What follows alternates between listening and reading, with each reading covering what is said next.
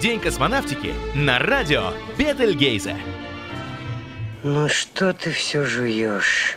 Соскучился по натуральной пище. Ну что у нас на борту? Пилюли, таблетки, в лучшем случае консервы. А ты кефир. Местный. Пробовал? В эфире радио Бетельгейза у микрофона Алексей Попов и э, два моих друга, друг и подруга, можно так сказать, в прошлом подкастеры, а в настоящем замечательные кулинары. Это уже знакомый нашим слушателям Александр Ананин. Привет всем. И Анастасия Аверина, которая еще в нашем эфире не была. Это мое большое упущение. Здравствуй, Настя. Привет, привет, привет всем. Рада быть в вашем эфире. Наконец-таки. Настя, звезда голубого или как, как его называют, цветного экрана, да? Ты в одном, Уже сез- цветного. в одном сезоне участвовал кулинарного шоу? Кулинарного шоу, да, в одном. Ну, я дошла до полуфинала, а там больше как бы по правилам нельзя второй раз участвовать, если ты уже...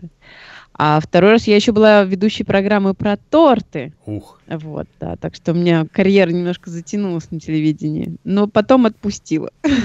Это, это шоу, где вы там все друг друга ненавидите, в- вас там унижают всяческие шефы, да, и выгоняют с Да. площадки.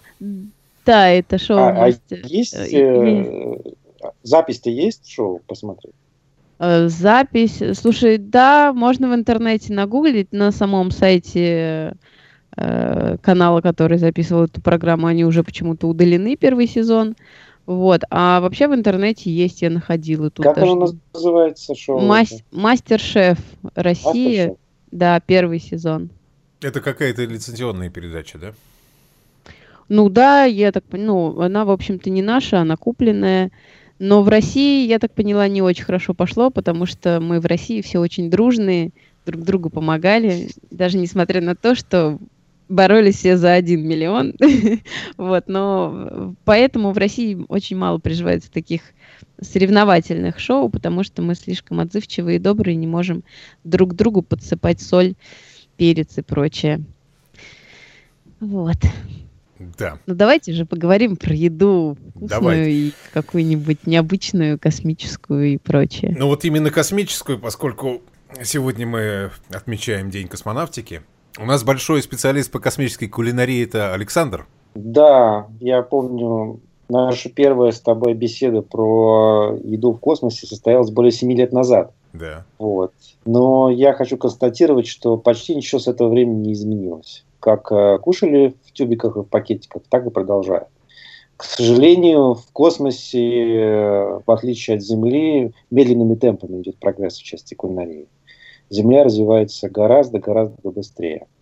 Мне кажется, просто нужно отправить правильного шеф-повара в космос, чтобы он ситуацию все оценил. Он уже приедет на Земле это все дело, переварит и что-то хорошее выдаст. Я бы туда отправил какого-нибудь э, Хестона Блюменталя, например. Мне кажется, он бы смог потом выдать что-то такое очень экзотическое, но вкусное. Для тех, кто на Земле или для тех, кто в космосе? Ну, конечно, для тех, кто в космосе, потому что он все-таки поедет на разведку, как бы, понять, Ага. что... Во-первых, он попробует ту еду, которую едят они из тюбиков, поймет, так ли это, что еда совсем с другим вкусом, нежели она на Земле. Это, кстати, Вот, и- подтверждают все космонавты, что восприятие еды там совсем другое. Ну, слушайте, даже же в самолете ты когда летишь, почему многие берут Она томатный кажется сок? вкуснее, правда? Она, да, вот какой-то совершенно необычный, невзрачный сэндвич тебе кажется вполне себе вот даже ничего. Хотя на самом деле на вид это ничего выглядит совершенно ужасным образом. Поэтому э, я думаю, что вот именно в этом загвоздка, что ничего не меняется. Шеф-повара надо отправить в космос. Но у меня есть такое подозрение, что Блюменталь вообще оттуда, с какой-то другой планеты, а здесь прикидывается землянином, судя по тому, что он делает. Возможно. Об этом я не подумала, кстати. Это, это с ним передача, когда он издевается всячески над своими едоками, то поднимает их э, на колесе обозрения куда-то, на какой-то лебедке, то опускает вниз. Да, по-моему, у него была такая передача. У него, к сожалению, может быть, конечно, к счастью его карьеры, у него много передач, и он увлекается молекулярной кухней, и вообще увлекается вкусами, как люди все эти вкусы, текстуры переваривают. Его кухня это по сути шоу. Uh-huh. Вот. Ты идешь в этот ресторан не чтобы утолить голод, а чтобы удовлетворить свои рецепторы, мне кажется. И э, действительно у него есть передачи, когда он делает какие-то совершенно невообразимые вещи, не связанные как-то в нашем обычном понимании с едой. Но это здорово. Вот именно поэтому таких людей надо привлекать к тому, чтобы разрабатывать вкусную еду для космонавтов. Да, Насколько да, я знаю, они не жалуются на еду космонавты. Ну еще бы они на еду жаловались. Мы же не знаем, в каких условиях они работают, и, может быть, им просто запрещено жаловаться, а тем более уж такой минимум, как еда. Кормят, и слава богу, как говорится. Ну да, туда вообще берут людей э, достаточно специфических, неприхотливых, над ними долго издеваются, прежде чем их запустить на орбиту. Да. То есть изначально их выращивают в таких э, условиях, э, начиная со школьных столовых и детских садов, где кормят ужасной едой. Но это может быть в России так. Ну, на, на Западе, возможно, еда получше в школьных столовых. Ну, не знаю, насколько я знаю о активной позиции э, товарища Джейми Оливера. Джейми Оливера, да, который пытается наладить О, питание в школах, да, во всяком да. случае, Америки. Я думаю, что там тоже не очень все хорошо. Вот. Но на самом деле просто Джейми не знает, что всех готовят в космонавты. Да. Ну вот, кстати, еще один претендент на то, чтобы отправиться в космос. Тоже достаточно странный персонаж. Но Джейми, он не совсем странный персонаж. Он все-таки более домашний, но просто, как говорится, Джейми себя нашел. Молодой человек, который появился вовремя и был очень харизматичен и добился успеха своей больше харизмой, чем все-таки кулинарными способностями.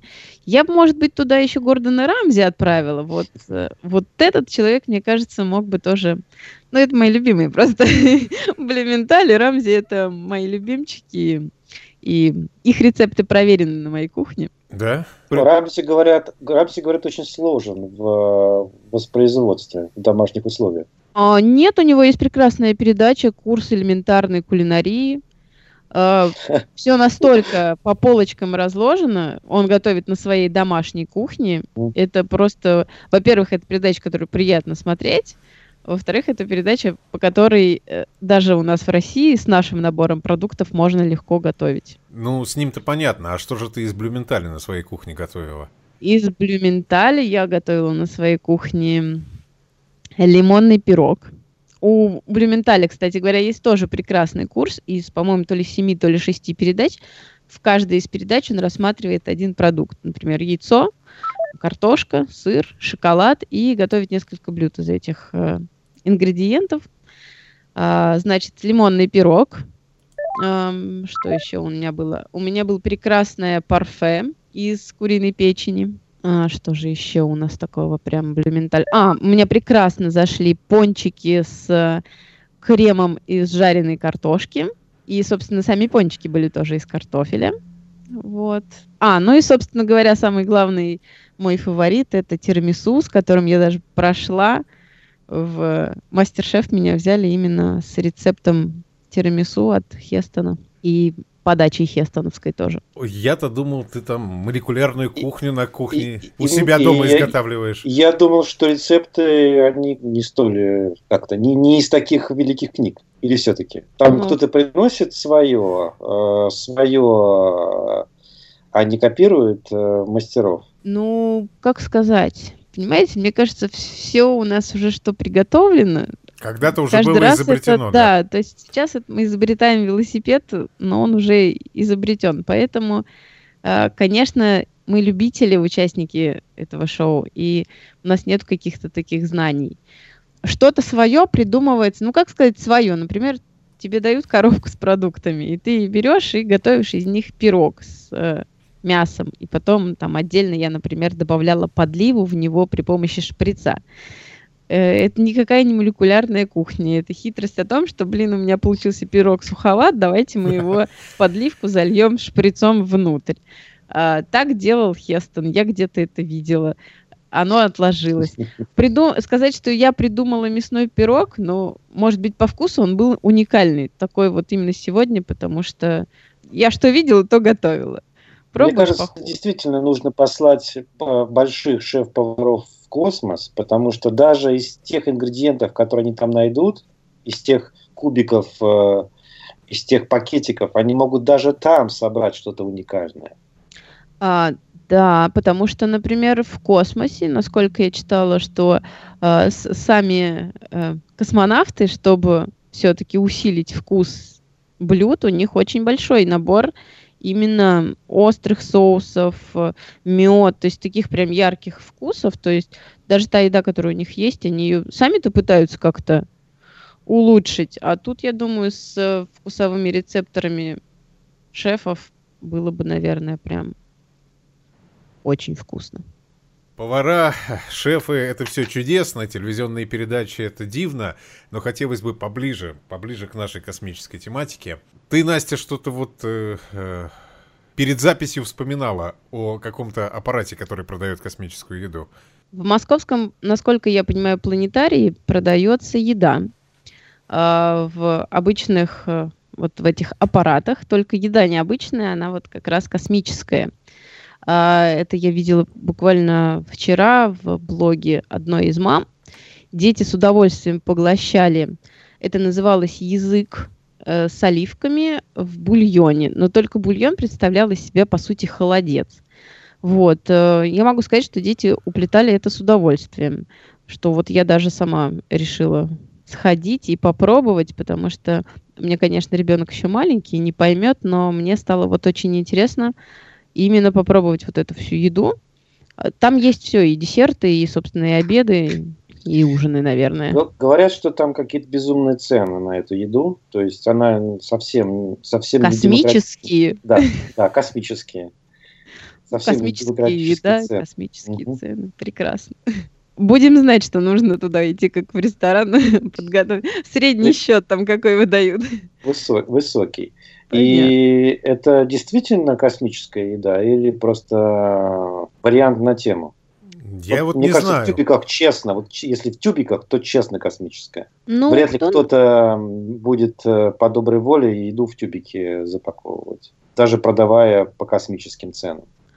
Ну, я думаю, что все-таки э, еда настоящая. Банка представляла из себя банку, в которой даже есть ложка пластиковая. Но да, удивительно, есть... наверняка в космосе у каждого есть своя ложка. Хотя зачем им своя ложка, если ее мыть надо? А как у них там с этим делом? Вряд ли. Значит, пластиковая, одноразовая. Может быть, э, нас услышат настоящие космонавты и хоть оставят комментарий, весточку, да, да, весточку оставят, вот э, что действительно вкус еды другой, что действительно там вот эта ложка пластиковая должна быть, и вот по пунктам, которые нам, обычным несчастным землянам, совершенно неизвестно пока. Вот мы первую часть говорили о том, что хорошо бы шеф-повара отправить в космос, да, и все, все решили, что это действительно замечательная идея и для космонавтов, и для землян.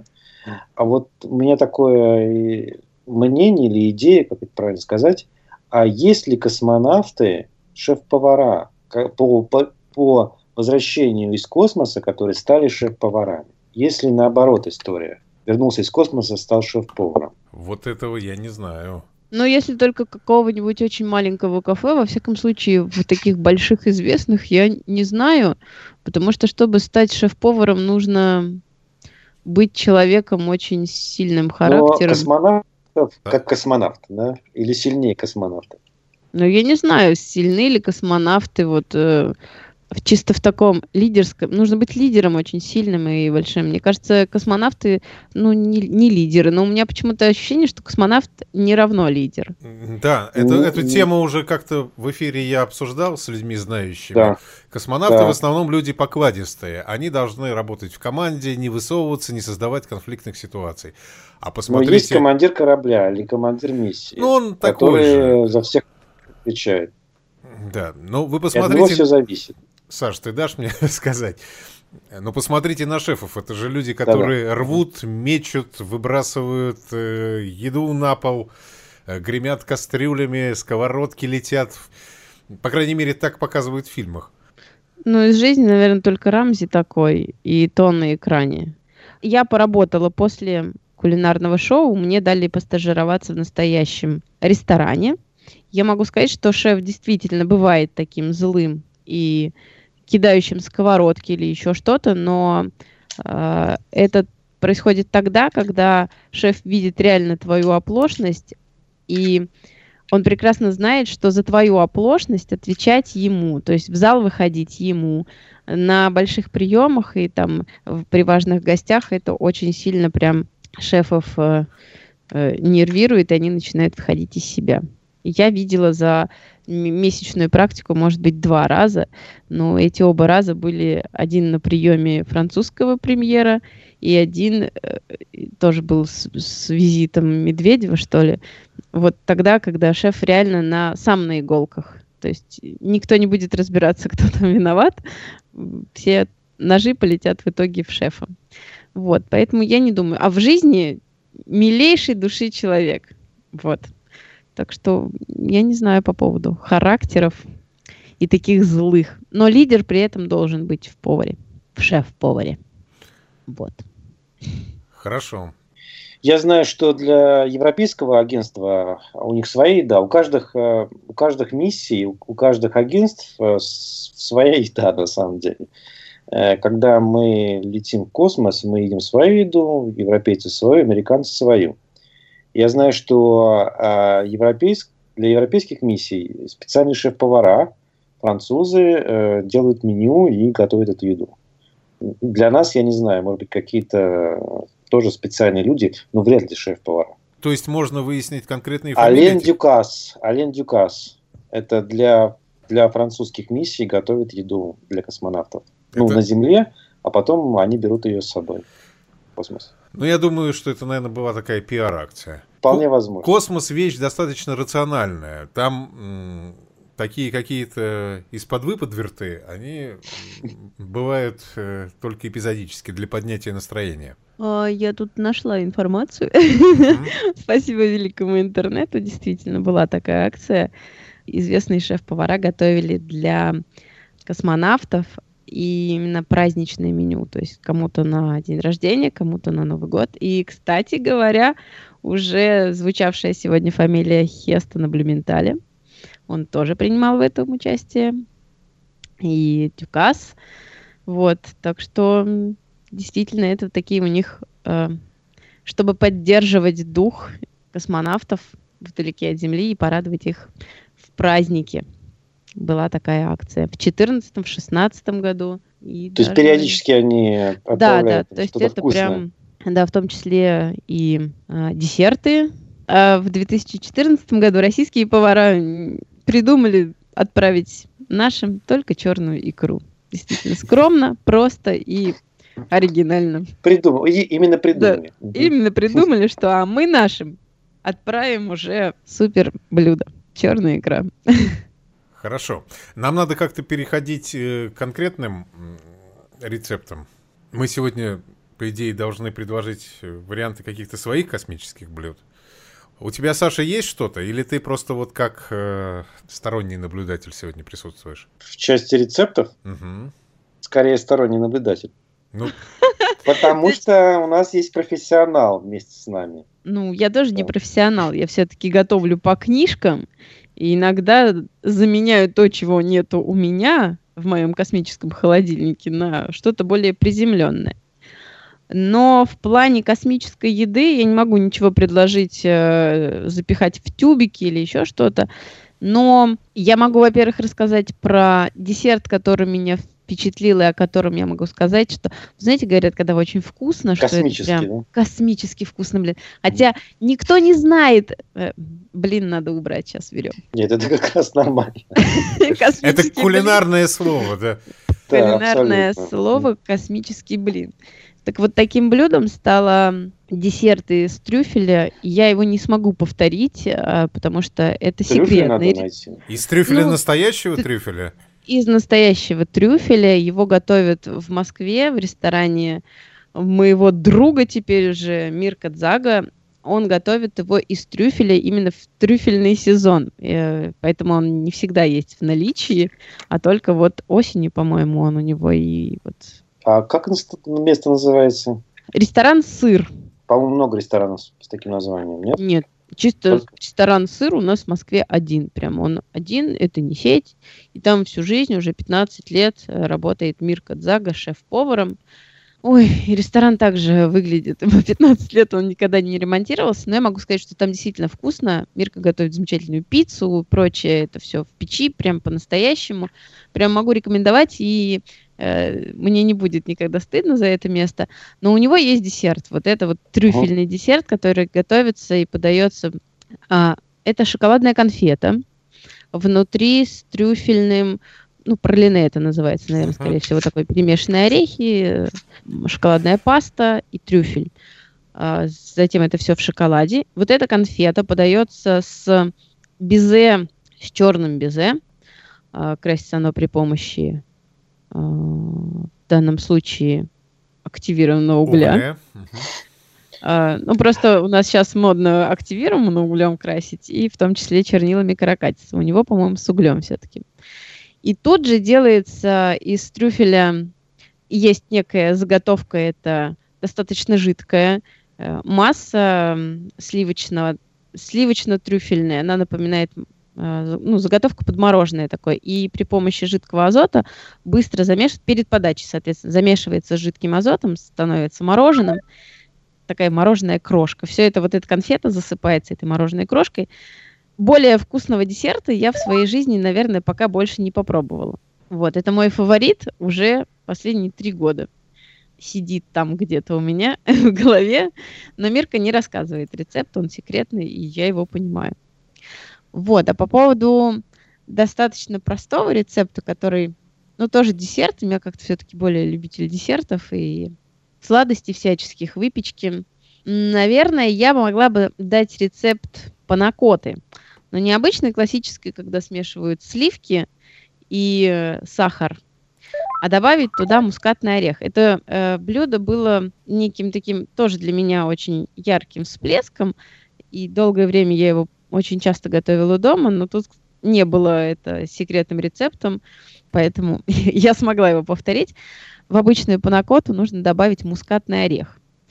И вот этот мускатный орех и сахар жженый, то бишь карамель, э, а не обычный, и меняется вкус, и, и тоже прям, когда ты ешь, испытываешь некий взрыв чувств, и в том числе, мне кажется, это можно отнести к космической еде, потому что ты получаешь тот вкус, который ты э, никогда не пробовал. А именно это ассоциируется у нас с каким-то возвышенным, с необычным вкусом. Вот, если прям нужно досконально по граммам рассказать, то тоже не вопрос. И рецепт приготовления. Это вообще очень легкий процесс. А главное, что эта штука может храниться в холодильнике, и ты ее можешь сразу сделать себе много, есть целую неделю, ни в чем себе не отказывая. Эм, Мы берем сахар и карамелизуем его. То есть высыпаем на дно маленькой кастрюльки сахар и даем ему закарамелизоваться, то есть полностью растаять и стать коричневым. Как только он стал коричневым, и, но еще не начал гореть, вот, чтобы не появилось этого запаха неприятного жженого сахара, да, мы добавляем туда горячие сливки. И все это дело размешиваем до однородности, чтобы сахар полностью растворился. Затем туда мы добавляем мускатный орех. А, И вот это у нас смесь, э, вот это основная панакотовая смесь. Дальше стручок ванили. Туда обязательно только ваниль нужно разрезать и обязательно вытащить Семечки. семена. Да, чтобы они э, у нас по этой панакоте разошлись потом, то есть не остались в стручке, который стручок мы, конечно же, выбросим, потому что он нам совершенно не нужен. Вот. У нас получится такая карамельная, такая мускатная смесь, в общем-то, жидкая. Э, Затем нам да, останется туда добавить только желатин. Э, Можно листовой, можно сыпучий, который крошкой, э, читать, соответственно, на упаковке, как его подготовить э, для... Обычно он просто размачивается и э, разный желатин разное время размачивания. Мы добавляем в эту чуть-чуть остывшую смесь желатин, чтобы желатин не потерял своих желирующих свойств. И разливаем по формочкам. И все. Убираем в холодильник. И, ну, через час ну, смотря в зависимости от того, какие формы, в которые вы разлили. Это обычные чашки могут быть, это не надо обязательно какие-то формы, в которые переворачивать. Вообще не надо париться с этим. Просто разлили в стаканчики, в кружки, в чашки, в рюмки, куда угодно. Оно застывает, хранится в холодильнике легко неделю, может быть, две, но больше недели у нас это не живет в холодильнике. Вот, и наслаждайтесь прекрасным, совершенно удивительным вкусом и космическим. Совершенно необычной панакоты. Сам орех мускатный очень выглядит по-космически, Гла... он целый. Саша? Панакот, Пам-пам-пам-пам-пам. Нет. Парам-парам-пам. Пам-пам. Повтори еще раз последнее. Я готовил панакоту. Готовил панакоту. Я готовил панакоту. Мгм. И для тех людей, которые делают это в первый или во второй раз, люди обычно кладут много желатина. Поэтому аккуратнее с желатином, иначе будет хм, слишком все невкусно. Ну, собственно, конечно же, да. Мало того, он тогда начнет перебивать вкус, и бу- будет уже не то чтобы невкусно, будет совсем невкусно. Плюс панакота хороша тогда, когда она э, в остывшем виде чуть-чуть трясется, не разваливается, но при этом не выглядит полностью такой резиновой. Резиновая панакота это плохо.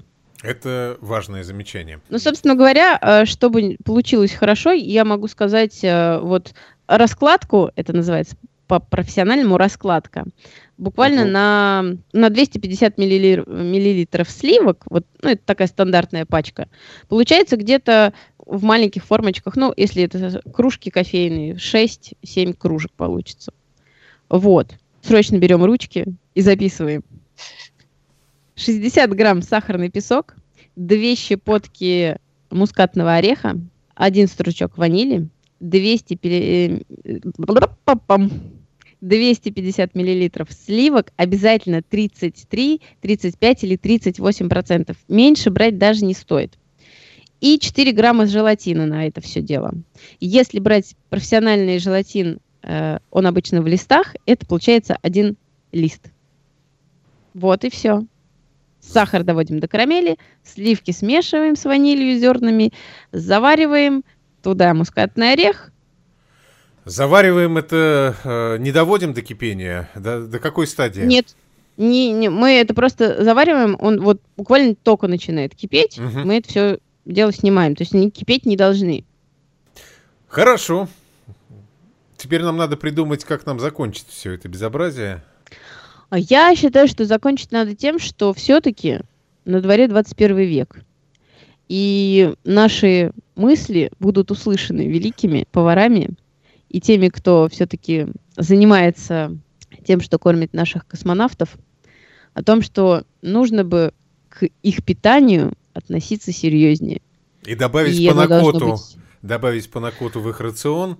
И Да. сро- срочно набирать отряд э, шеф-поваров космонавтов. Да, вполне вероятно. Потому что э, шеф-повара, э, шеф-повара должны обязательно там побывать, потому что э, нельзя просто с земли взять и придумать хорошую, качественную еду.